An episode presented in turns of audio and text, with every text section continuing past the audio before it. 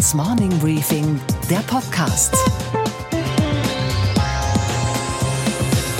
Einen schönen guten Morgen allerseits. Mein Name ist Gabor Steingart und wir starten jetzt gemeinsam in den Tag und damit in die Zielgerade dieser Woche. Denn heute ist Freitag, der 22. Februar.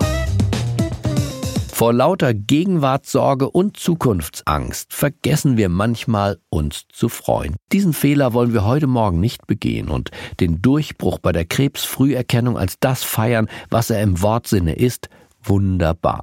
Denn jetzt ist es erstmals möglich, den bei Frauen am häufigsten auftretenden Krebs, den Brustkrebs, früh, strahlenfrei und schmerzfrei zu erkennen. Dem ärztlichen Direktor der Universitätsfrauenklinik in Heidelberg, Professor Christoph Reinhard Sohn und seinem Team ist der Nachweis jener Botenstoffe gelungen, die die Tumorzelle schickt und damit die Erkrankung anzeigt. Und je früher die Ärztinnen und Ärzte diese Anzeige dechiffrieren können, desto besser und wirkungsvoller und erfolgreicher lässt sich der Krebs bekämpfen. Ich hoffe sehr, dass es tatsächlich der revolutionäre Durchbruch ist, den wir uns erhoffen. Ich denke ja. Gleich mehr dazu von Professor Sohn. Unsere Themen heute. Der nervöse Zustand Europas und die Selbstisolation der Briten regt nicht nur Politiker und Wirtschaftsführer auf, sondern auch einen Poeten und Rock'n'Roller wie den Musiker Bob Geldof, mit dem ich einmal alle Krisenherde dieser Erde gemeinsam abspaziert bin. If you still have, like in Spain, 40% of people at 25 and under unemployed, 40% for years. I mean, if this was Germany or the UK, you can forget that. You get riots in the street. Außerdem, es werden mit zehn Jahren Verspätung endlich die Schulen in Deutschland digitalisiert. Eine Selbstverständlichkeit, die uns von der Politik heute Morgen als Sensation verkauft wird. Es ist gelungen, die Grundlage dafür zu legen, dass das, was wir wollen, nämlich eine intensivere Zusammenarbeit, gerade im Bereich der Bildung, Stichwort auch Digitalisierung möglich wird. Dazu ein Kommentar von Sascha Lobo. Und wir schalten zur Wall Street, wo unsere Börsenreporterin Sophie Schimanski schon auf uns wartet. Zunächst aber scheint es mir geboten, dass wir den medizinischen Durchbruch an der Universität Heidelberg, der Professor Sohn und sein Team heute Morgen in alle Zeitungen und auch in die Frühsendungen des Fernsehens katapultiert hat, noch einmal näher betrachten, um uns wirklich ein Bild zu machen. Nachdem der Professor seine Erkenntnisse gestern auf einer Fachtagung in Düsseldorf erstmals vorgestellt hat, habe ich ihn sofort anschließend auf seinem Hotelzimmer angerufen. Hören Sie selbst. Ich begrüße jetzt am Telefon Professor Christoph Reinhard Sohn. Guten Tag, ich freue mich, Sie zu hören. Zunächst mal herzlichen Glückwunsch für diesen offenbar ja revolutionären Durchbruch. Herzlichen Dank. Ich hoffe sehr, dass es tatsächlich der revolutionäre Durchbruch ist, den wir uns erhoffen. Ich denke ja. Denn bislang war man ja bei der Diagnose von Brustkrebs auf optische Verfahren wie Mammographie, Ultraschall, MRT angewiesen. Und jetzt soll das mit einem Bluttest gehen. Wie genau funktioniert das Verfahren, das Sie da entdeckt haben? Man muss sich das so vorstellen, dass Tumorzellen, wenn die sich vermehren, sie letztendlich Bodenstoffe ins Blut abgeben. Und diese Bodenstoffe, die da freigesetzt werden, die analysieren wir im Blut. Das sind eine Vielzahl von Parameter, die werden in einem mathematischen Algorithmus zueinander ins Verhältnis gesetzt und daraus ergibt sich eben dann die Diagnose bzw. das Risiko, ob hier eine Krebserkrankung vorhanden ist, ja oder nein. Und dieses neue Verfahren ist so sicher in der Wahrscheinlichkeit wie die anderen bislang bekannten Verfahren, die Mammographie und der Ultraschall zum Beispiel? Ja, wobei man ganz klar sagen muss, dass wir uns natürlich mit den anderen Verfahren nicht vergleichen wollen und können, sondern wir sind eine Erweiterung. Das eine sind bildgebende Verfahren, wie Sie eingangs absolut richtig gesagt haben, und das andere ist eine Diagnostik von Bodenstoffen. Das heißt, eine Aktivität des Tumors wird dadurch angezeigt. Das eine hat mit dem anderen letztendlich aber nichts zu tun. Es sind zwei verschiedene Möglichkeiten, zwei verschiedene Methoden. Aber die Blutuntersuchung ist, wenn ich Sie recht verstehe, sozusagen der frühe Frühhinweis und nachher der Ultraschall, die Mammographie liefert tatsächlich den optischen Beweis, dass da was ist. Also wir sind noch ein bisschen vorsichtig, denn ich denke ja, dass wir sehr früh die Diagnostik machen können. Wir haben aber letztendlich noch keine verlässliche Studie durchgeführt, ob wir gar früh Herr sind als die Bildgebenden oder wie früh in der Bildgebung. Aber es ist irgendwo ersichtlich, dass wenn der Tumor sich teilt, und das tut ja jeder, das ist ja das Charakteristikum der Zellen des Tumors, dann sendet er diese Bodenstoffe weg. Aber das ist jetzt der Gegenstand von weiteren Studien, ja. Wie viele Frauen werden derzeit in dieser Studie untersucht auf ihre Blutreaktionen? Wir haben eine Vielzahl von Studien. Wir sind ja schon seit vielen Jahren dran. Wir haben weit über 2000 Patienten in Studien untersucht. Aber die aktuelle Studie, über die wir sprechen, die wir mit diesen Zahlen publiziert haben, sind in etwa knapp 1000 Probandinnen, wo etwa die Hälfte Brustkrebs hatte, die andere nicht. Sagen Sie, Professor Sohn, noch mal einen Takt zum Zeitpunkt des Entdeckens des Ganzen. Wie, wie, wie geht es anders? Sie sind ja einerseits Lehrender und andererseits ein forschender Professor an der Universitätsklinik. Gibt es so einen Moment, wo man sagt, jetzt haben wir den Beweis, jetzt ist ein Durchbruch erzielt oder passiert das nicht in einem so lichten Moment, wie ich mir das gerade vorstelle? Also der Moment ist nicht so licht, wie Sie sich das vorstellen, mhm. sondern es ist ein Prozess. Äh, Sie müssen bedenken, dass wir seit sieben bis zehn Jahre an dieser Sache dran sind und seit einem Jahr in etwa oder anderthalb Jahre denken wir, jawohl, jetzt sind wir soweit, jetzt haben wir es. Dann gibt es wieder die Rückschläge, dass der Test vielleicht oder die Parameter nicht ganz so positiv waren, wie wir gedacht haben. Dann werden wieder neue Parameter gesucht, um an dem Test zu feilen.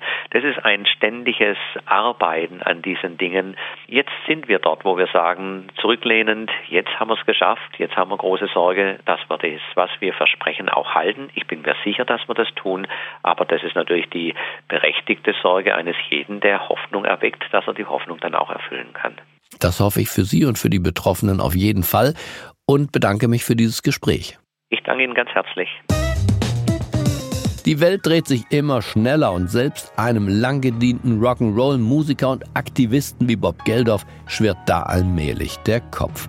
Mit seiner Band The Boomtown Rats hat er Musikgeschichte geschrieben. Und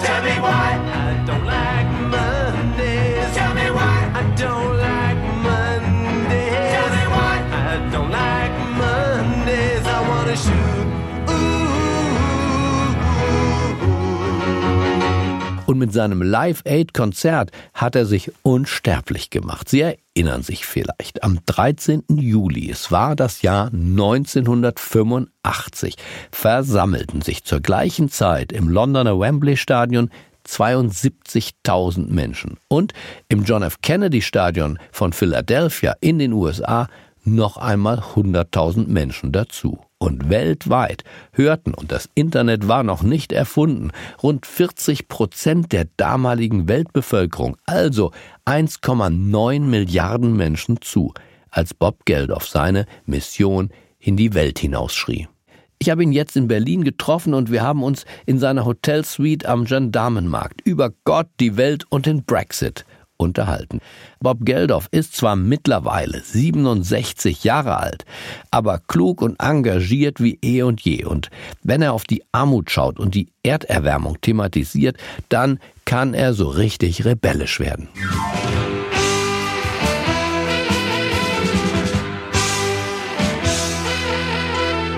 A warm welcome. Hello, Thank Bob you. Geldof. Thank you. We're meeting here in Berlin in your hotel in the Regent. It looks very traditional here, Bob. You're a rock and roller or not? Yeah, I hate all those new boutique. They call them boutique hotels, Yeah. but they're actually shit. what do you don't like?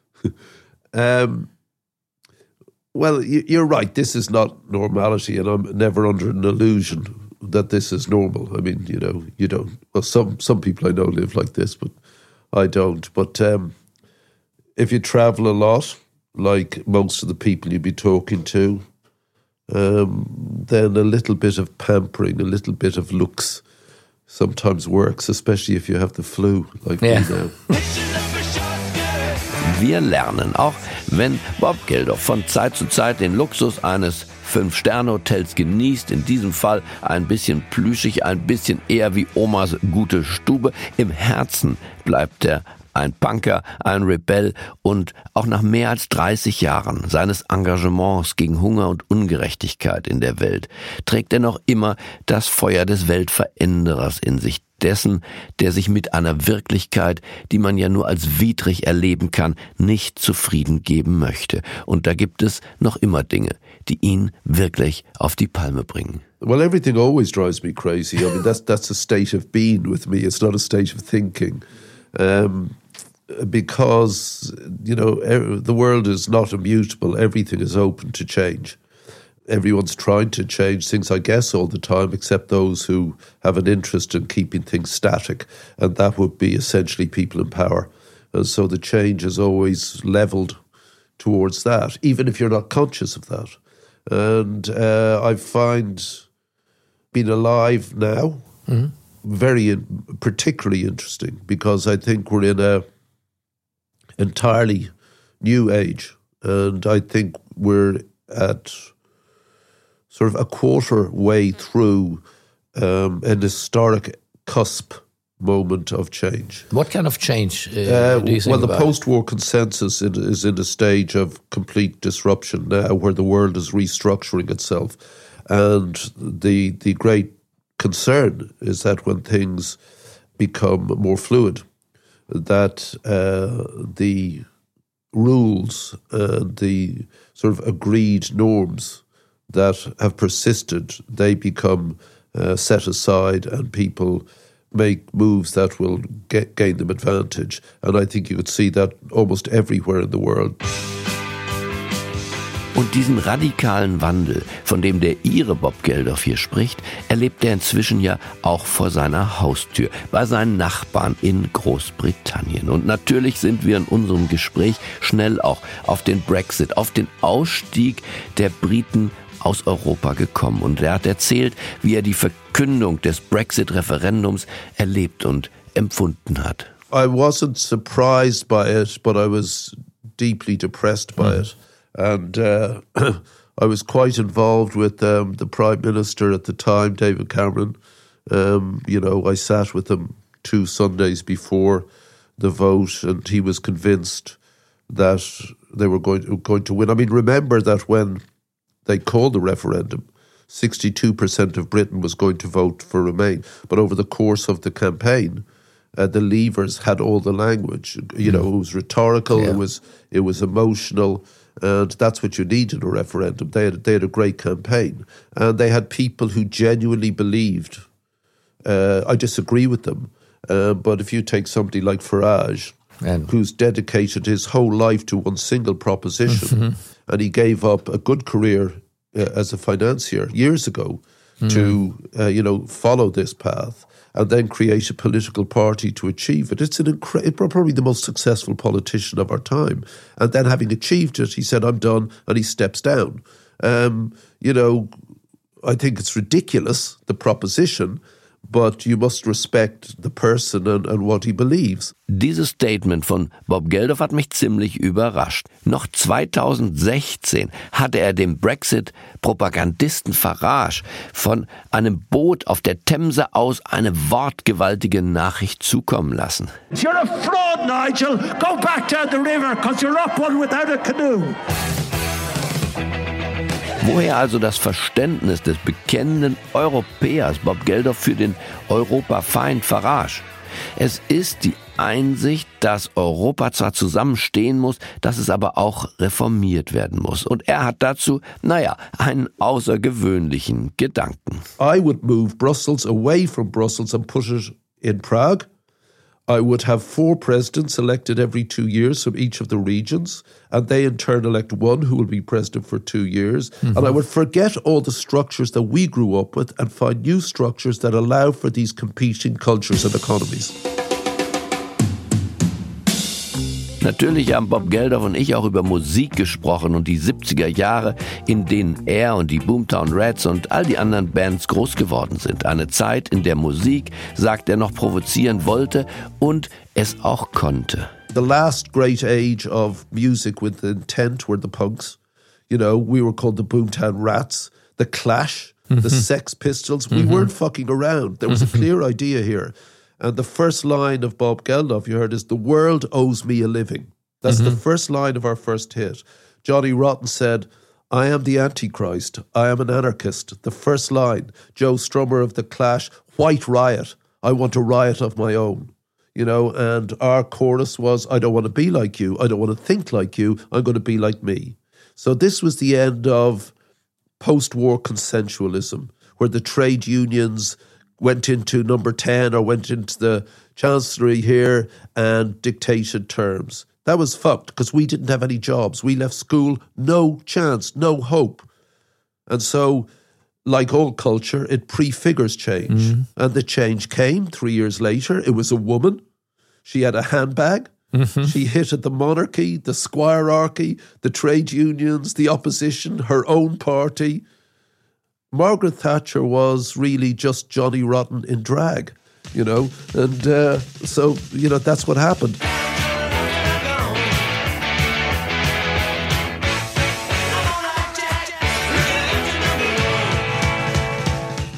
Und dann habe ich noch erfahren, auch wenn wir Bob Geldof heute vor allem als Kämpfer gegen Armut und Hunger wahrnehmen, als den politischen Provokateur, der er ist und der er auch sein will, als den Mann, der Live Aid ermöglicht hat und als jemand, der wahrscheinlich fast jeden großen Staatsmann der Welt mittlerweile getroffen und gesprochen hat.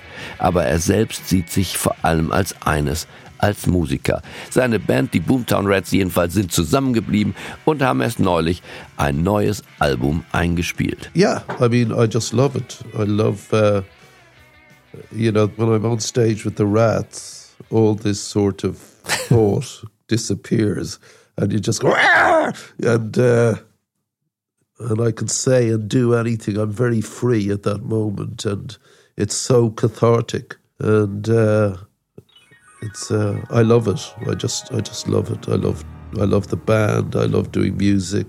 I know it's a great band. You don't survive forty years, uh, and as we get older together, uh, it's so weird knowing these people all your life and knowing their lives and being a bunch of old guys just cruising the world, you know, forever.